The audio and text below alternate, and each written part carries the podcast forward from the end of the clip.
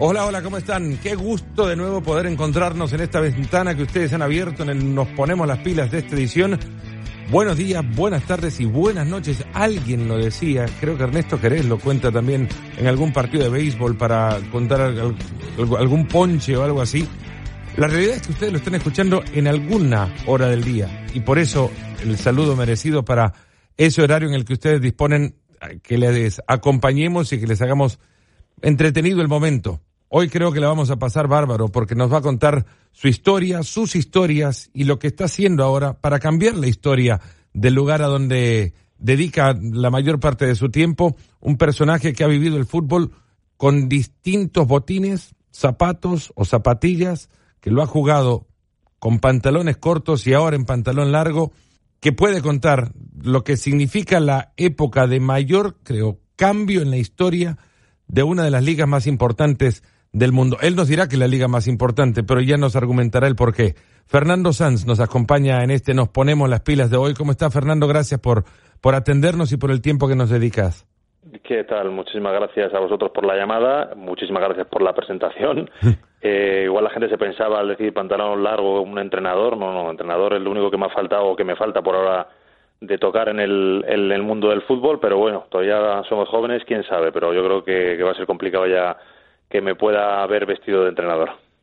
¿Tenés curso de entrenador? ¿Lo has sacado? No, no, no, no tengo curso porque es que eh, básicamente eh, a la edad de 32 años, cuando bueno pues hubo un, eh, un traspié deportivo en aquel entonces eh, estaba en el Málaga, tuvimos un descenso a segunda división, había problemas económicos muy serios en, en el Málaga por aquel entonces con, con riesgo de desaparición. Yo era uno de los máximos o el máximo acreedor del club y acabé, acabé adquiriendo el, club y entonces pasé de un día de ser futbolista, capitán del equipo, al día siguiente ser presidente y dueño del, del, club, con lo cual no me dio tiempo ni hacer el curso. Eh, rápido nos metimos en esa transición, a la cual quería entrar un poco más adelante, pero creo que podremos volver también y no ir en orden cronológico. Y, y sí me interesa conocer cómo llegas a, a, primero, a interesarte por ser acreedor del club, por ser eh, parte dueño del mismo. ¿En qué momento se...? No, a ver, tú lo has explicado perfectamente. Ahora eh, el fútbol, eh, el mundo ha cambiado muchísimo. Ahora vivimos en un mundo global, tecnología, la inmediatez, etcétera, etcétera. ¿no? En, en, mi época como futbolista, que parece que fue hace mucho tiempo, pero fue solo hace tan solo pues eh, 15, 20 años, que no es mucho tiempo, pero todo ha evolucionado muchísimo, ¿no? En aquella época pues había muchos impagos, por desgracia, para los futbolistas o los futbolistas de aquella época, entre ellos yo, ¿no? Entonces yo era un eh, jugador muy comprometido con el club y bueno, pues eh, siempre a final de mes o a final de temporada pues se adeudaba unas cantidades importantes que bueno, a mí siempre me decía, ¿no? Fernando, eh, por favor, eh, no, no cobres ahora porque bueno, eh, la situación es complicada y tal. Bueno, entonces eh, dejé de cobrar un mes, otro mes, otro mes, otro mes hasta convertirme pues en el máximo acreedor del club y bueno hubo un descenso deportivo que eso conllevaba pues muchas eh, muchos menos ingresos a nivel económico en televisión etcétera etcétera.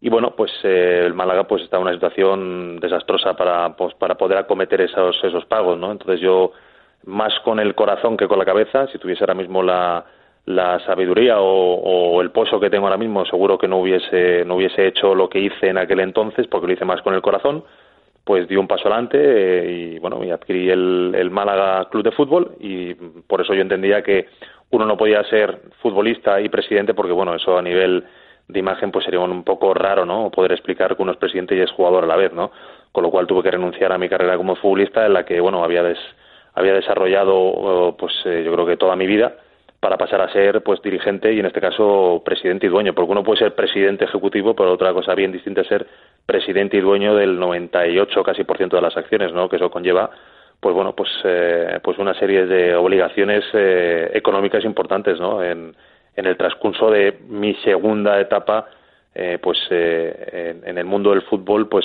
totalmente distinta a lo que había desarrollado hasta ese momento. ¿Ese fue el porcentaje que al que tenías derecho ante la deuda sí. adquirida?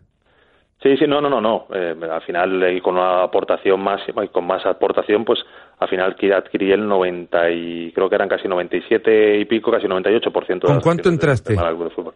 No, por, no de plata. 98, 98% de las acciones. Eso es lo que te, el, el club en relación a, a la deuda no. que tenía significaría. En, no, no, no. Yo tenía una deuda como jugador pero aparte yo adquirí, ¿vale? pues, Como jugador, ¿cuánto habría significado la, la, no lo sé, exactamente, ahora mismo, eso estamos hablando del 2000, 2007, por lo cual mira, se ha pasado tiempo, no, no, no sé decirte, no sé decirte, pero por resumirte, al final adquiero el 90 y casi 98, 97, algo eh, de las acciones del Málaga de Fútbol y paso a ser pues el presidente y dueño, ¿no? A través de una sociedad mía patrimonial en la que estábamos mi mujer y yo y bueno, y adquirimos el Club de Fútbol. ¿Qué te decía tu esposa? Eh, pues mira, por aquel entonces no le expliqué mucho, pero yo creo que eh, tomó conciencia cuando pues empezaron a llegar embargos, empezaron a llegar problemas, porque nada más sentarme en ese despacho, pues lo primero que me aparecieron fueron embargos de la taquilla, embargar, me querían embargar también la sala trofeos, etcétera, etcétera, etcétera, ¿no? Y era todo pues un era un suplicio llegar a fin de mes porque todos los ingresos de ese año, televisión, patrocinios, etcétera, etcétera, habían sido gastados en años anteriores, con lo cual eh, no había nada con lo que empezar a, pues a, maniobrar, ¿no? Y entonces eh, empecé a asesorarme, lógicamente porque yo no, no tenía ninguna idea, no tenía ni idea de nada, y bueno, por aquel entonces eh, los famosos concursos de acreedores eh, se me explicó que si eh, después de dos meses al frente de, la entidad, si uno no, cuando la sociedad estaba en, causa de solución, que será el caso, si no se, se, metía o si no se hacía un concurso de acreedores, pues tú pasabas pasaba a ser responsable de todo lo que había pasado anteriormente, ¿no? Y entonces lógicamente se, se me asesoró, se me dijo que, que, lógicamente no podía yo, eh, pues eso, eh, eh, quedarme o, dar como por válido todo lo que se había hecho en el pasado y había que meter un concurso de acreedores porque la, la, sociedad estaba en causa de disolución. ¿Qué te enseñó la experiencia de tener a tu padre, Lorenzo Sanz, como presidente del Real Madrid para acometer esta tarea? Ninguna, ninguna porque, y lo vas a entender muy rápido, porque eh, ser dirigente o ser presidente del Real Madrid no tiene nada que ver con ser presidente de ningún otro club. Y en este caso, el Málaga no, no, no tenía nada que ver con, con, el Real Madrid Club de Fútbol. Para empezar, el Real Madrid Club de Fútbol es un club de fútbol, como bien, como bien he dicho, y el Málaga es una, una sociedad anónima. ¿no? Eh, la particularidad que hay en el fútbol español es que eh, pues en, en, los, en la Liga hay clubs que son, solo hay cuatro clubs que son el Real Madrid, el, el Barcelona, el Atleti de Bilbao y el Osasuna, que, que, bueno, que los dueños son los socios, en este caso, del, de la entidad, y el resto son sociedades anónimas, sociedades anónimas deportivas. Entonces, eh, por eso te digo que no tiene nada que ver una cosa con la otra. Seguía siendo Fernando Sanz, a ver, el, pasaste de ser defensor central a ser el defensor central del club. Eh, era jugador en el campo y ahora lo defendías desde otra postura, desde otra oficina. Bueno, eh, yo tuve la suerte de estar, fueron siete, ocho años eh, como jugador del Málaga, fui capitán del Málaga, fui, pues en aquel entonces era el jugador con más partidos de la historia del Málaga Club de Fútbol en Primera División y con la edad de 32 años, que tampoco es que era muy mayor, pues tuve que renunciar por lo que tanto había trabajado, luchado, pues para, pues bueno, pues para otra misión que era pues una locura y era prácticamente imposible, ¿no? Que era pues sacar al Málaga de esa situación imposible. Y gracias a Dios, al, pues después de cuatro años, pues pues eh, se pudo conseguir, ¿no? Se pudo conseguir con, con el ascenso a Primera División, con eh, con, eh, con una serie de medidas que no eran en aquel momento no eran nada populares, pero que la gente entendió porque se le explicó perfectamente por qué se hacían y, que y para qué se hacían.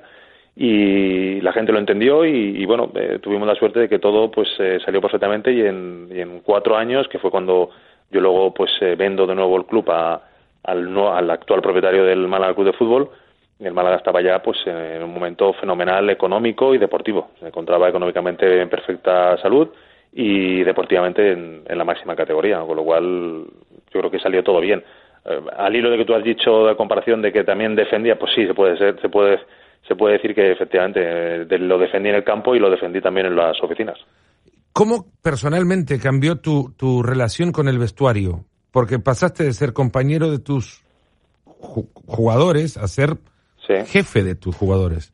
Eh, sí, no, eso es muy, eso es muy duro. Eso es muy duro porque, bueno, eh, es una situación bastante pues rara en todos los aspectos, ¿no? Los que eran mis compañeros, compañeros aparte de que yo era su máximo referente, puesto que era el capitán, pues eh, un día subió al autobús como, pues eso, como su máximo referente.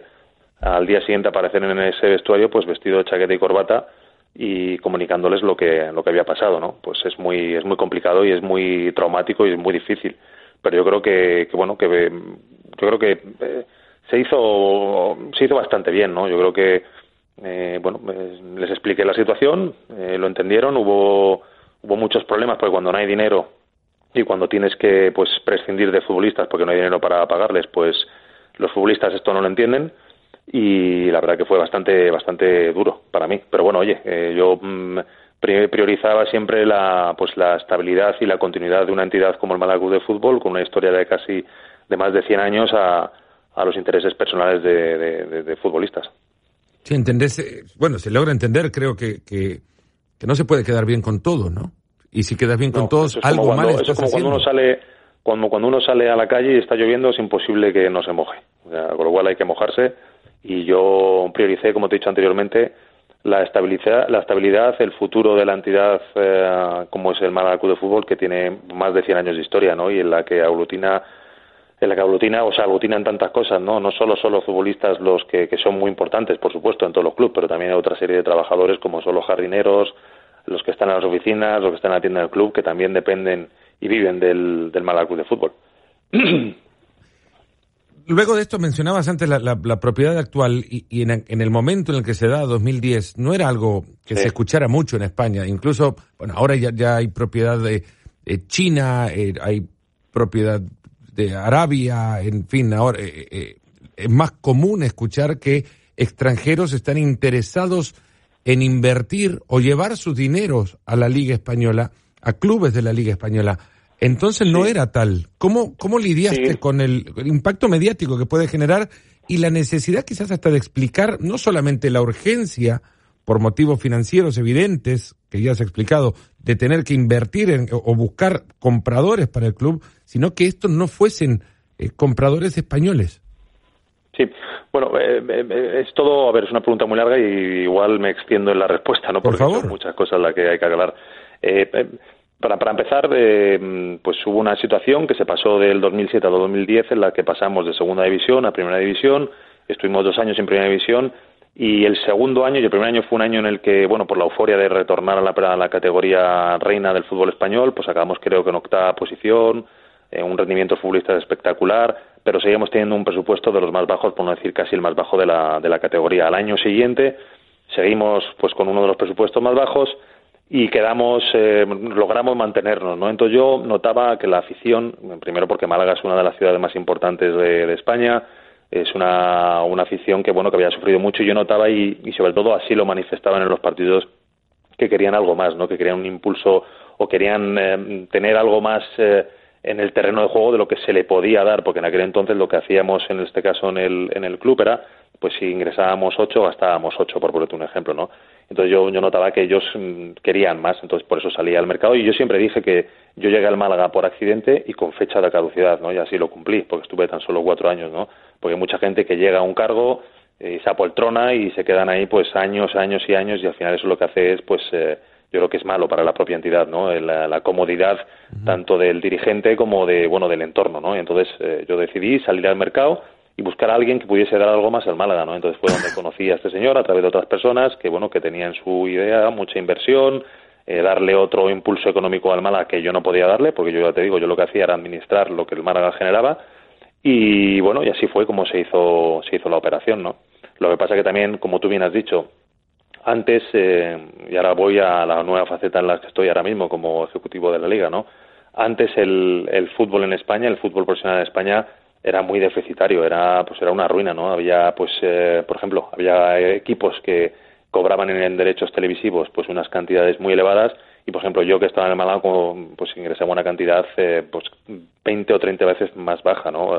había clubes como el Real Madrid o el Barcelona cobraban 140 y yo en el Málaga cobraba 8 o 9 millones de euros, por lo cual es imposible que tú puedas competir, ¿no? Y por eso todos los años había muchos problemas para poder pues mantener la categoría. Pero con todo y con eso lograba todos los años mantenerme y sobre todo reducir deuda del club, que así fue por lo que, bueno, que yo primaba sobre todo por lo que hayamos pasado en segunda división, la estabilidad económica y que un descenso deportivo en la entidad no provocase lo que provocó la última vez, ¿no? Que se tambaleasen los cimientos del club hasta el punto de que pudiesen de, pudiese desaparecer, ¿no?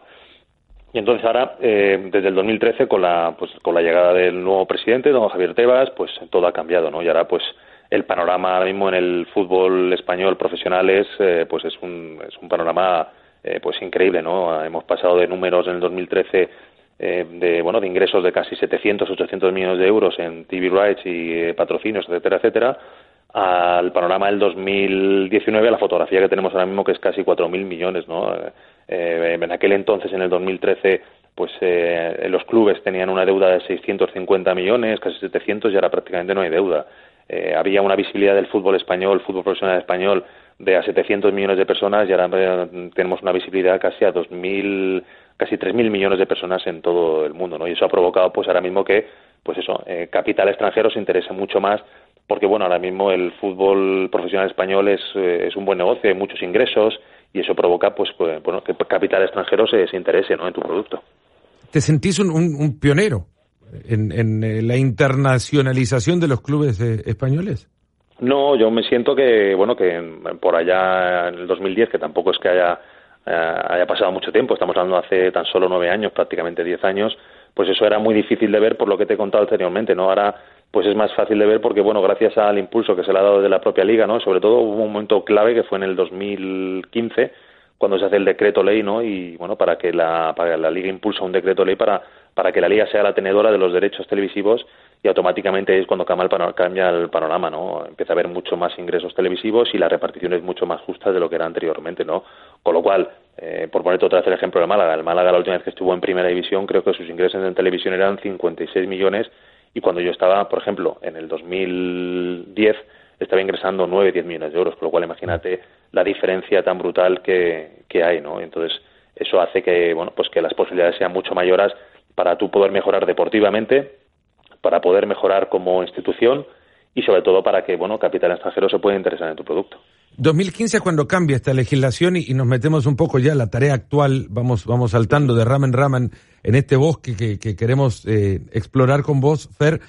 2015 eh, cambia esta legislación y ya los clubes le... Pero es muy importante, pero es muy importante resaltar que es bueno que está, cambia porque bueno, es un impulso que hace la propia liga, que la liga impulsa este decreto ley, porque bueno, porque antes eh, pues eh, los derechos televisivos eh, pues cada, cada club iba por su cuenta y lógicamente pues bueno, todo, normal, ¿no? De todos los el mercado se interesa en los grandes clubs y al resto los deja olvidar, pero, pero no hay que olvidarse que la competición la forman eh, 20 equipos, ¿no? Y, gracias a esos 20 equipos hace que esos equipos sean igual a lo mejor más grandes, pero lógicamente lo que no puedes hacer tú es estrangular a los equipos pequeños porque, bueno, nadie se interesa en ellos, ¿no? Con lo cual, con lo cual desde la Liga se impulsa este decreto ley para que, bueno, porque automáticamente cuando tienes los derechos de la competición pasa a haber mucha más demanda, pasa a haber mucho más interesado en comprar tu, comprar tu producto, ¿no?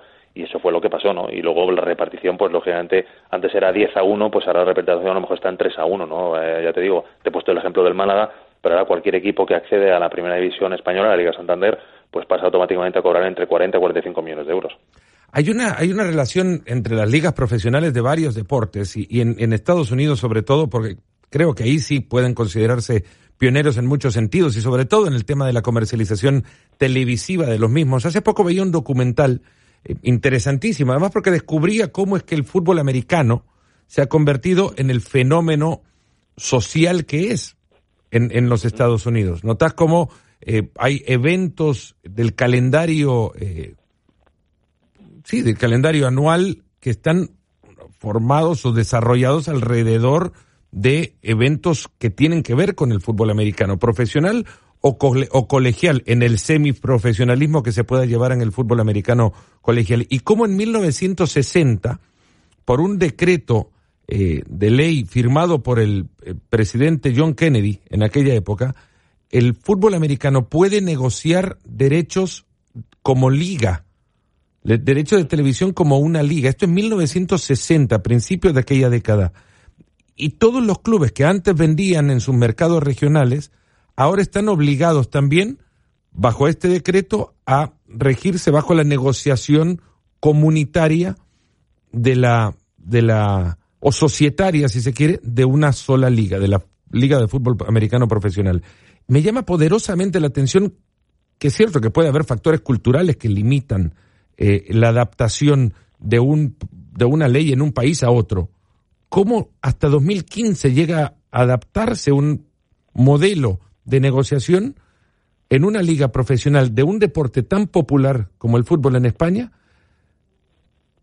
de una ley que ya se había adaptado en 1963 en otro deporte en similares condiciones en otro país.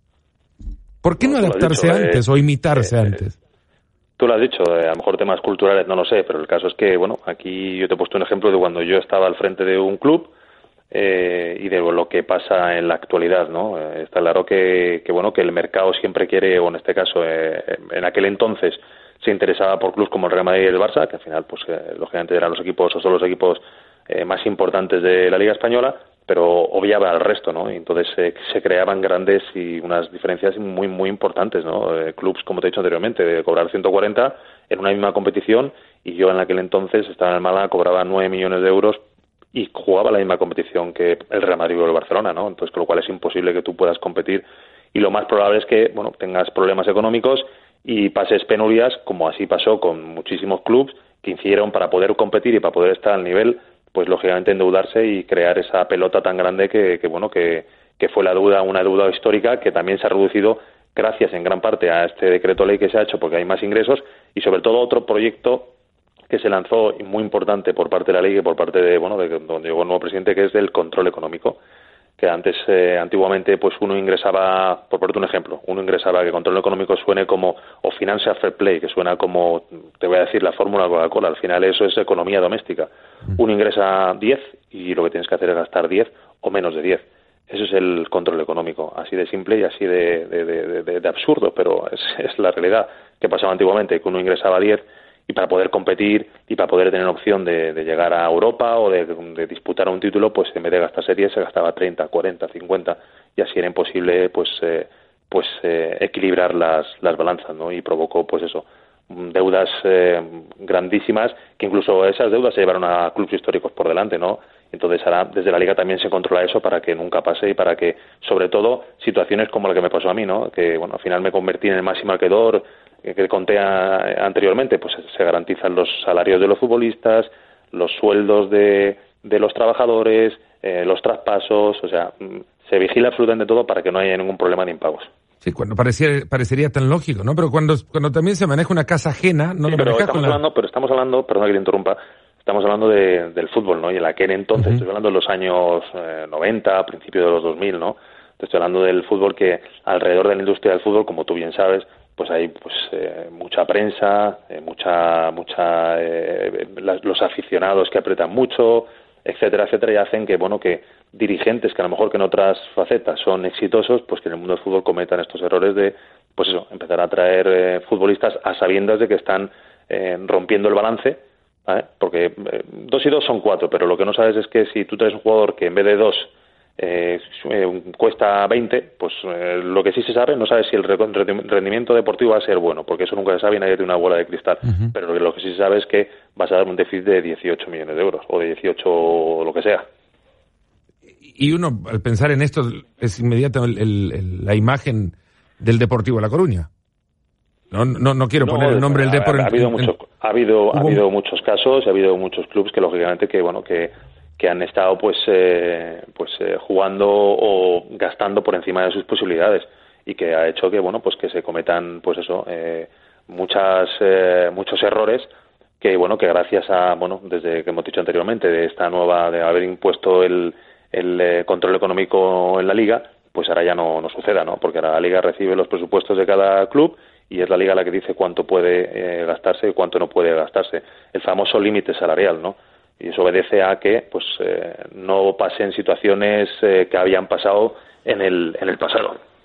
¿Cuál es la relación ahora de, de, la dimensión de la liga en función a los otros clubes y no Barça Madrid? Y la, la pregunta va, ¿cuán difícil es salir a vender fuera del fútbol español y fuera del, No, no, no, no, no, al contrario, no. Nosotros lo que salimos a vender es la, la liga, es la competición. No, no se vende eh, los partidos del Valencia, Atlético, del Málaga, no, se venden la, la competición, se vende la liga, se venden absolutamente todos los partidos, los los eh, no sé exactamente son los 200 y pico, no, los 200, los 39 partidos de liga eh, que se juegan, entonces tú vendes la competición, vendes el, el producto, vendes la liga, entonces eh, lo vendes a nivel nacional, a nivel internacional y es lo que ha provocado que ahora mismo, por ejemplo, también eh, la liga sea vista en más de 190 países del mundo en directo que eso antes era pues era muy difícil ver yo Yo recuerdo, y me voy ya mucho más atrás, cuando yo era muy, muy joven, cuando yo estuve jugando en Chile, en Unión Española, y por aquel entonces, porque jugaba Zamorano en el Real Madrid, pues te pasaban el partido del Real Madrid porque jugaba Zamorano y bueno y el público chileno quería ver el partido, ¿no? Si no era imposible que pudieses ver eh, ningún partido. Pasaban el de Madrid, el resto de los eh, equipos no, no, no se veían, ¿no? Entonces ahora mm, te hablo tiempo atrás, te hablo de los años 94, 95, ¿no? Pero ahora ya en el año en el que estamos ahora mismo, pues eh, estamos viendo la liga en 190 países y estamos viendo no solo el Real Madrid o el Barcelona, estamos viendo absolutamente todos los partidos televisados en distintas, en distintas eh, o en una franja horaria para cada equipo y en distintos idiomas. Eh, y eso es eso es gracias al trabajo tan brutal que se ha hecho desde, desde la liga en esta internalización que se está haciendo desde el año 2013. En tus viajes alrededor del mundo, de, difundiendo el impacto de la liga alrededor del planeta como embajador mismo de la de la liga, ejecutivo de la liga española, ¿cuál es el caso referencial eh, que, que podrías contar o recordar de pues mira, que te haya sorprendido te y decir, muchos, bueno... Te puedo contar muchísimos, pero hay uno que me llama mucho la atención. Has hablado de la, de, de la Liga Americana de Fútbol. Uh -huh. Eh, siempre se ha hablado de que, bueno, de que el evento deportivo con mayor audiencia, repercusión, podía ser la final de la Super Bowl. Uh -huh. Nosotros tenemos dentro de nuestra competición un partido que se va a disputar en, en nada, ¿no? Mañana se disputa el Clásico que es eh, visto creo que por más de 600 millones de personas en directo, que esto es un detalle muy importante, en directo, que tiene un impacto brutal, un impacto brutal hasta el punto de que, bueno, nosotros eh, para la promoción de la propia competición hacemos distintos, hacemos distintos eventos por distintas partes del mundo y en muchos de estos que hemos hecho con motivo del clásico, me acuerdo uno que fue, eh, te voy a decir países tan, tan inverosímiles que no te lo vas ni a creer, ¿no? Por ejemplo, en Vietnam, por ejemplo, en, India, donde hemos puesto el visionado de este partido ¿no? en una pantalla gigante, y por ejemplo en India llegaron a asistir hasta más de 20.000 20, 20 personas. Más de 20.000 personas vinieron a, a, ver el partido, se colapsó, en este caso, el sitio donde estábamos, y en Vietnam. Eh, tres cuartos de lo mismo, se colapsó el sitio, pero es que hasta tal punto que se hizo una caravana que bloqueó prácticamente la ciudad entera, o sea, cosas de locos, y te puedo decir países y países y países cuando hacemos cualquier tipo de evento, ya no solo con un Madrid-Barça, con un, eh, un derby, no un derby solo madrileño, Atlético Madrid-Real Madrid, sino también con un derby andaluz entre el Sevilla el, y el Betis. O sea, te puedo dar muchísimos ejemplos en los que mm, te quedarías alucinado del impacto que tiene el fútbol profesional español, la Liga Santander, en, todo el mundo, ¿no? Y eso es por el buen hacer eh, que se está haciendo desde la Liga, con la llegada de, de, del 2013 de, de Javier Tebas, que se le dio, pues eso, es una cosa, aparte siempre lo, lo, he contado, es una cosa tan lógica y tan y tan sencilla que hasta entonces no se había hecho, ¿no? Hasta entonces se había estaba focalizado todo el mundo en el mercado nacional, en el mercado español, pero tú tienes una cosa que son números, ¿no? Y los números son, son muy claros, ¿no? En España somos 47 millones de habitantes, ponte que el 50% consuma fútbol eh, profesional español, estamos hablando de 22, 23 millones de, personas, ¿no? Que son muy buenos números para el mercado español, mercado nacional Ahora sal fuera de España. Tienes más de 7.000 millones de personas. ¿Vas a estar de espaldas a espaldas a esa realidad? ¿No vas a ir a buscar eh, tu hueco en ese mercado? Y sobre todo a sabiendas de que, de que, bueno, de que es un producto que la gente pues le gusta, es un producto que la gente eh, pues eh, eh, compra, ¿no? Compra porque le gusta el fútbol español, porque le gusta eh, nuestro estilo, porque le gusta pues, muchas cosas, ¿no? Con lo cual era ilógico estar mm, de espaldas a esa realidad, ¿no? Pero, pero hay una realidad también, que, que el, estando tan cerca de la, del día a día de los clubes, los clubes evidentemente cuando la liga les, les propone eh, un contrato de televisión, por ejemplo, para cierto mercado, y hablo particularmente de Estados Unidos, llega el contrato de televisión, los clubes quieren cobrar lo más posible. Y, y quizás uh -huh. quien te paga más no es la que me, el mejor socio. Eh, y, y voy nosotros, a que en Estados Unidos eh... la penetración del fútbol español se ha reducido exponencialmente en los últimos años. Mientras crece el valor del contrato televisivo, se reduce también el número de hogares a donde se puede transmitir un partido tan importante como un Barça Madrid que se verá eh, en menos hogares ahora que antes. Bueno, pues, pues eh, nosotros siempre por eh, siempre hemos primado precisamente lo que tú estás diciendo, no hacemos un concurso público donde bueno donde donde como la propia palabra lo dice, no es un concurso público donde pueden pues eh, según lo el el mercado que tú quieras eh, adquirir, pues te presentas tú y presentas tus bases y te garantizo, no es mi parcela, porque no es una parcela, la parcela de los derechos televisivos eh, pues eh, la lleva a otro departamento, no es mi parcela, pero te garantizo que nosotros siempre primamos no solo lo económico, primamos otras muchas más cosas eh, para la protección, como tú bien estás diciendo, de, del aficionado de la, de la Liga Española, ¿no? Con lo cual, eh, es lo que te puedo decir. Fer, el, el, el clásico que se jugó en Miami, ¿qué significó para, para la Liga Española? Un par de años de eso ya, ¿no?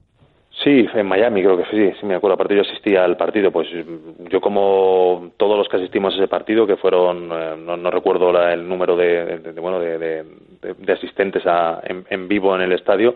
Aparte fue un grandísimo espectáculo porque hubo muchos goles, hubo eh, pues eso, la gente se entretuvo muchísimo, el campo estaba pues prácticamente a reventar, fue una repercusión eh, pues increíble, ¿no? Porque creo que se dio el dato de que era el primer, el, creo el segundo clásico en la historia que se jugaba fuera de las fronteras eh, eh, españolas, también amistoso, y yo creo que fue un impacto buenísimo, sobre todo en el territorio americano y creo en el mundial. Al final, un clásico, aunque sea amistoso, em, alrededor de él hay muchísimas cosas y hay mucha, mucha, pues eso, eh, mucha la, la, gente la gente lo quiere seguir no y yo creo que fue un fue un partido mm, buenísimo no y yo creo que eh, por lo que pasó y por lo por lo que conllevó no conllevó pues eso eh, el que el fútbol que la liga que los equipos españoles pues fuesen pues vistos allí en Estados Unidos en, en directo. ¿Cuán cerca están de, de, conseguir superar esas barreras que les impide por ahora el, el jugar un partido de liga fuera de las fronteras de España? Más allá de que los intentos han sido por ahora circunscritos a Estados Unidos? Sí, bueno, nosotros es una. Nosotros creemos que para seguir compitiendo, ya no solo eh, eh, con otra. Nosotros somos, siempre decimos que somos entretenimiento, ¿no? Y, y no competimos contra. Competimos, pero no solo contra otras competiciones futbolísticas, sino también contra la, pues, contra, contra, entretenimiento, ¿no? Contra la Fórmula 1, contra el tenis, contra la NBA, contra el baloncesto, contra porque somos entretenimiento, ¿no? Y tenemos que hacer que la gente no elija nuestro producto por una serie de condiciones, ¿no? Porque le gusta lo que está viendo en la pantalla, porque el espectáculo que está viendo es un espectáculo que, bueno, que, que le llena. Entonces, para eso necesitamos, pues, eh, intentar tener los mayores ingresos posibles, sobre todo para actualizarnos, para que lo que uno vea en la pantalla le guste, por el terreno de juego, por el ambiente que hay, etcétera, etcétera, ¿no? Entonces, eh, para seguir conquistando y para seguir haciendo todo este tipo de cosas que han hecho que pasemos y que seamos la mejor liga del mundo. Tú decías una de las mejores, yo digo la mejor liga del mundo, lo corroboro, mm. eh, sobre todo por los datos, ¿no? Pues tenemos que seguir pues eh, conquistando territorios y seguimos tenemos que tenemos que hacer que nuestro producto sea visto, ¿no?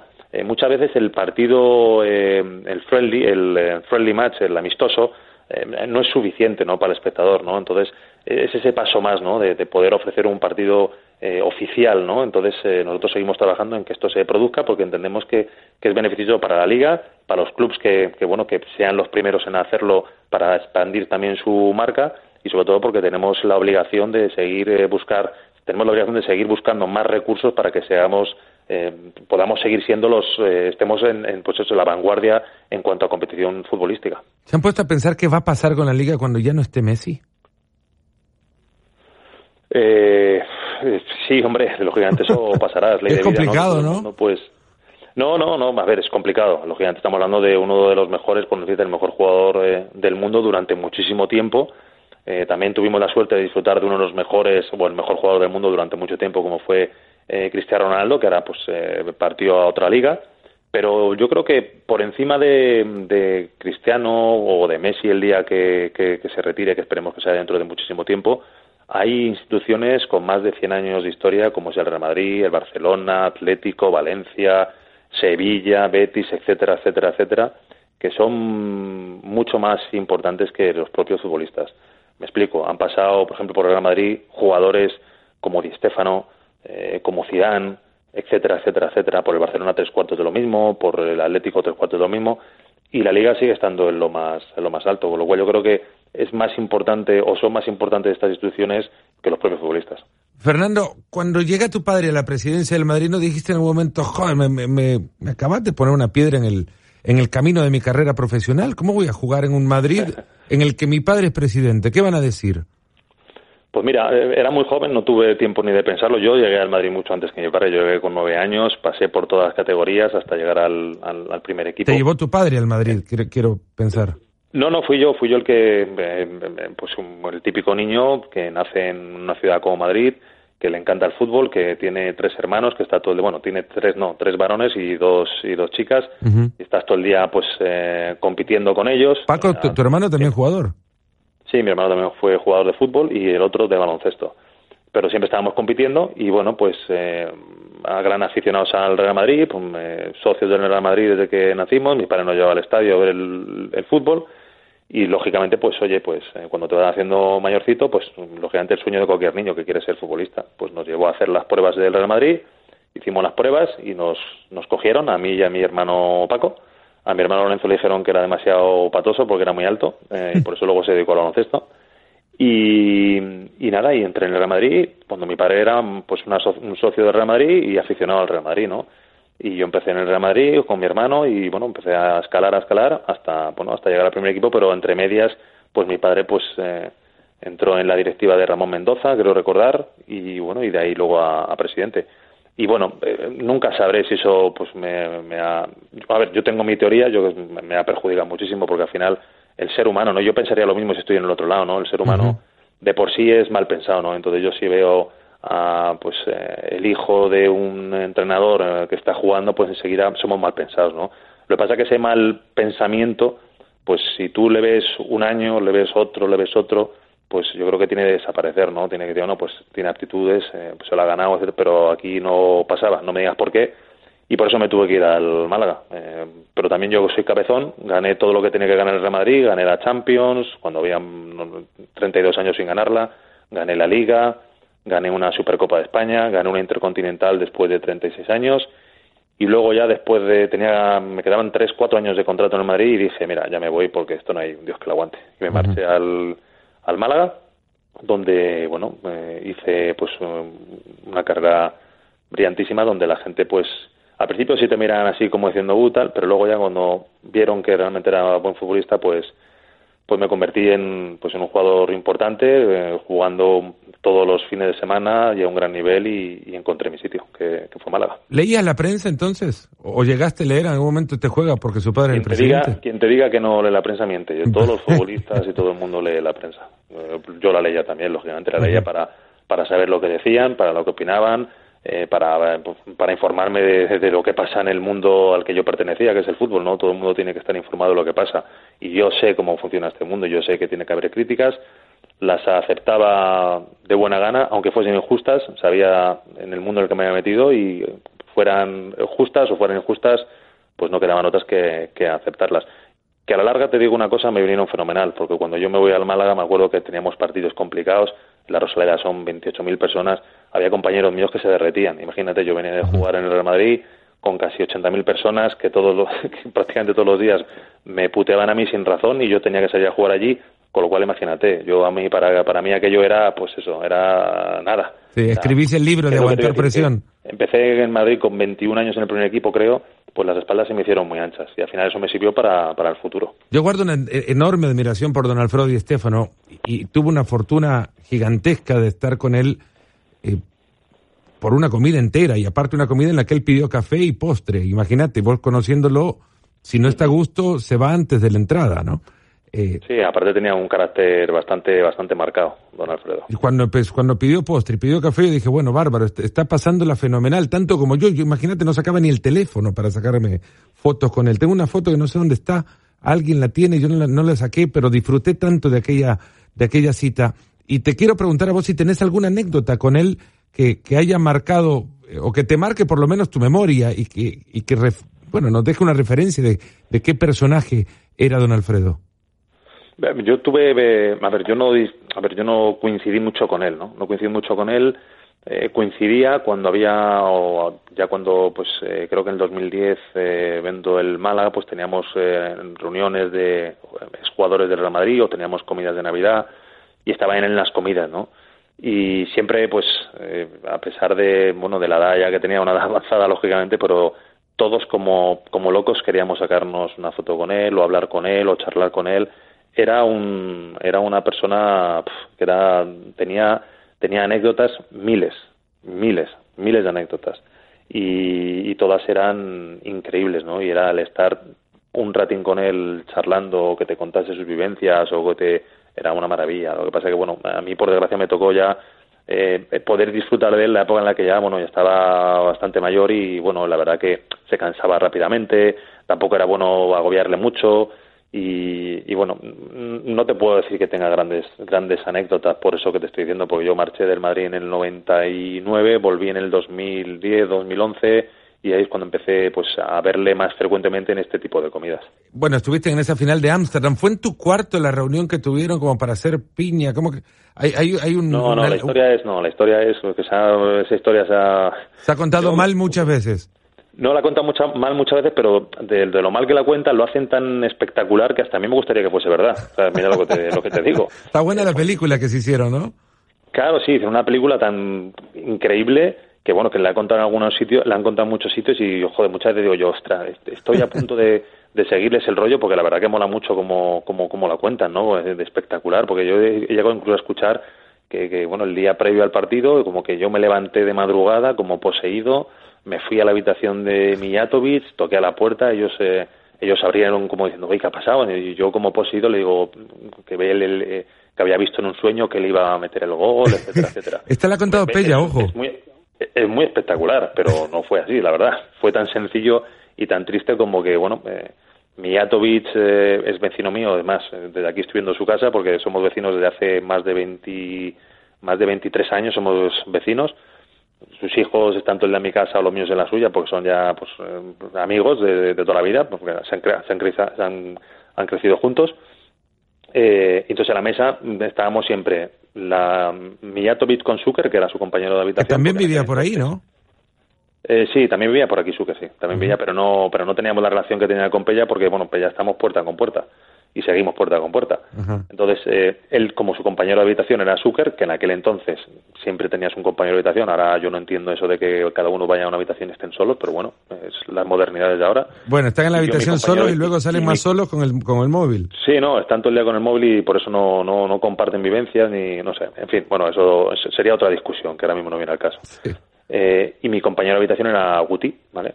Entonces siempre estábamos en la merienda, en la comida o en la cena, pues estábamos juntos, ¿no? Y entonces creo recordar que era una merienda o una comida, no recuerdo muy bien, y en esa, en esa comida o en esa merienda, pues le comento a Pella, Pella, vas a hacer tú el gol de la final. Y me dice, ah, niño, tal, ¿qué me estás contando? Y aparte era curioso, porque es que, curiosamente, Mijatovic no había hecho ni un gol en esa Champions, ni uno, ni en la fase previa, en nada. Entonces le dije, mira, vas a hacer tu gol primero porque no has hecho ningún gol, porque eres el que mejor forma está y vas a ser tú el que nos haga el gol y nos hace campeones. Y se lo dije así, ahí se quedó. Lo curioso es que, y lo llamativo es que cuando Pella hace el gol, es que no tarda ni un segundo en reaccionar, darse la vuelta y venir hacia mí. Cuando uno mete un gol más importante en su carrera, pues se puede acordar de mil cosas, menos de lo que le ha dicho pues un compañero en una comida y venir corriendo como una flecha a celebrarlo conmigo en el, en el banquillo. Y, y eso es, así es como fue, de, simple y de normal, ¿no? Pero es llamativo que, supongo que porque ella y yo nos tenemos un cariño muy, muy especial, de, de, de incluso en el, en el 98 ya éramos muy, muy amigos, y por eso a lo mejor él pues eh, se acordó y vino a, a, vino a mí. Estaba buena la otra historia, ¿no? Pero mejor contar la verdad. Claro, la otra historia era espectacular y la verdad que mola mucho, pero lamentablemente es, es tan simple como en una comida de concentración.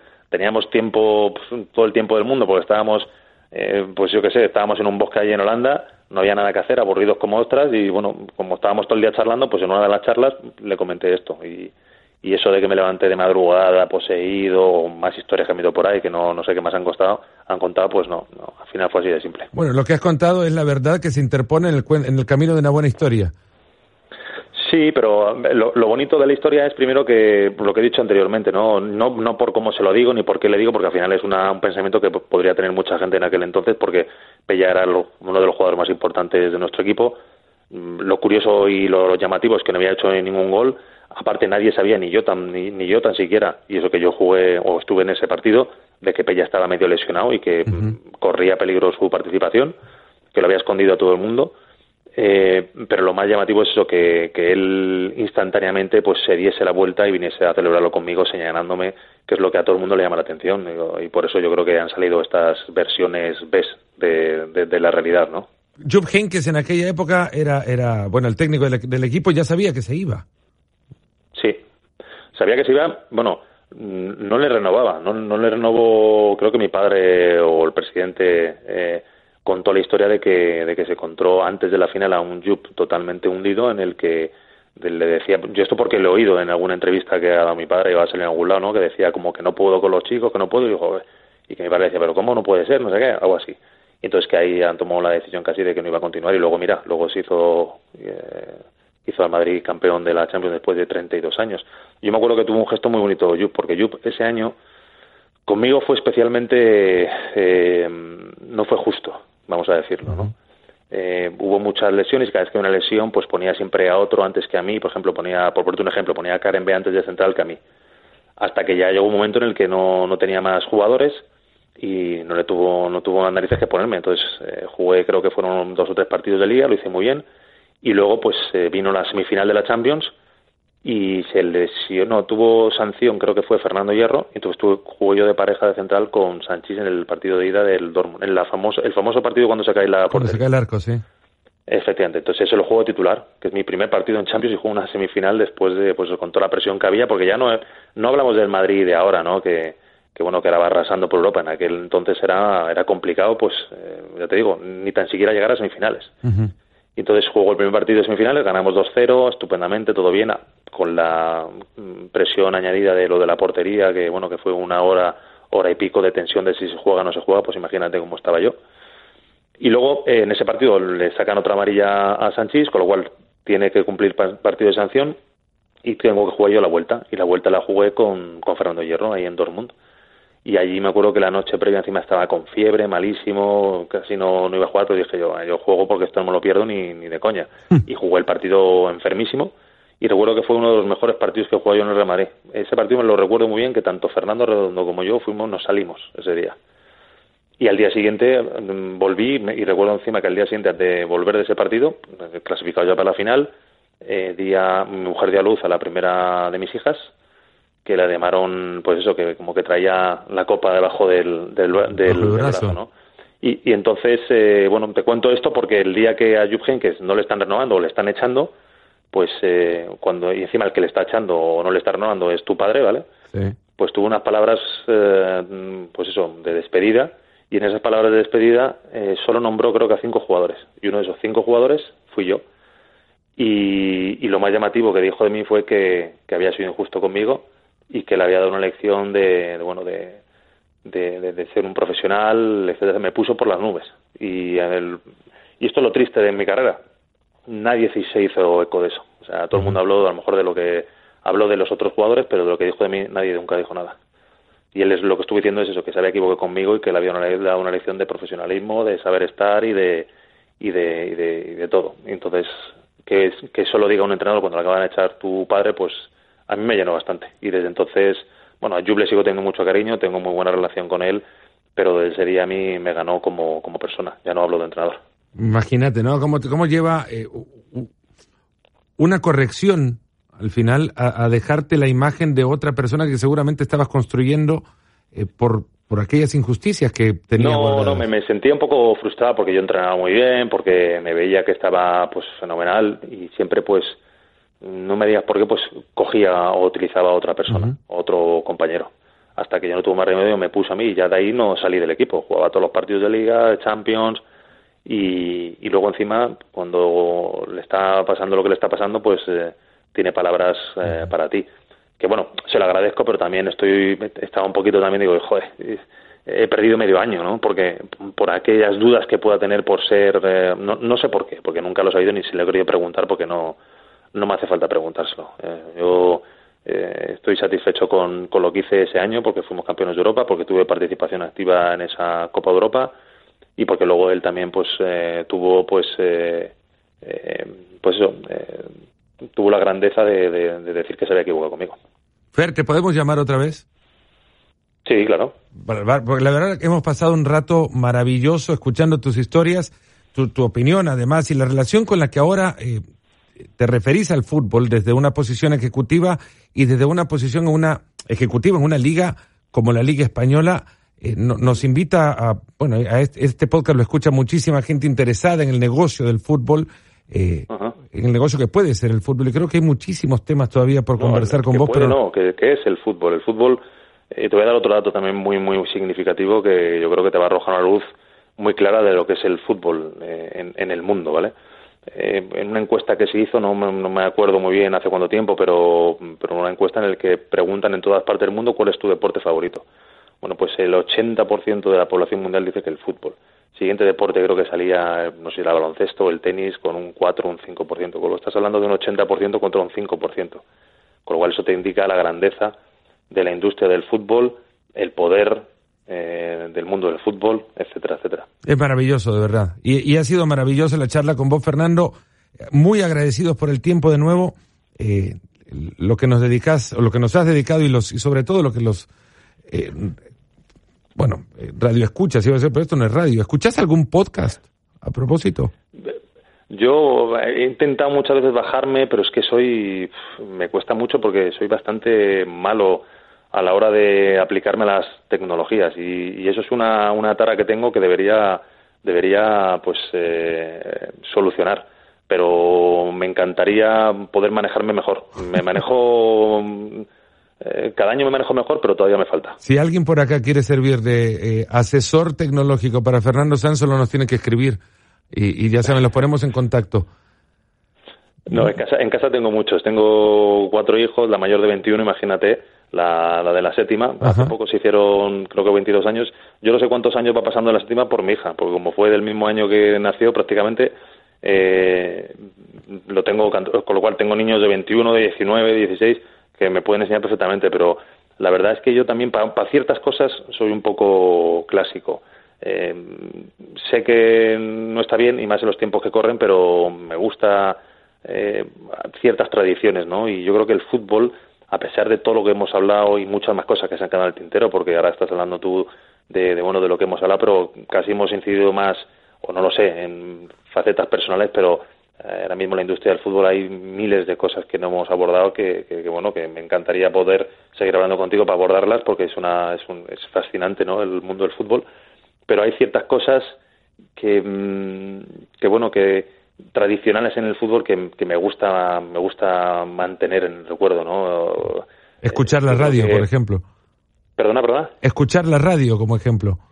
Y por supuesto, escuchar la radio, leer el periódico en papel, que eso también es otra de las cosas que se está, pues, por desgracia, perdiendo mucho. También me gusta, a mí me gusta mucho más leer eh, la prensa en papel que a lo mejor en pues eh, en, digital no pero desgraciadamente uno tiene que empezar ya pues eh, no ya hace tiempo que lo hago no leo también en digital leo en papel en digital leo en todo porque uno lo que tiene que estar es informado no pero esas ciertas cosas tradicionales del mundo del fútbol que a mí me gusta que, se sigan manteniendo no el, eh, las jerarquías de los vestuarios el olor a césped el, el riego cuando salta en los campos eh, cuando estás viendo un partido en, en la grada pues ver el ambiente que hay hay ciertas cosas que en el mundo del fútbol tiene que tener esas tradiciones que no se pueden perder, a pesar de que estamos evolucionando a, todo mucho más moderno, lógicamente.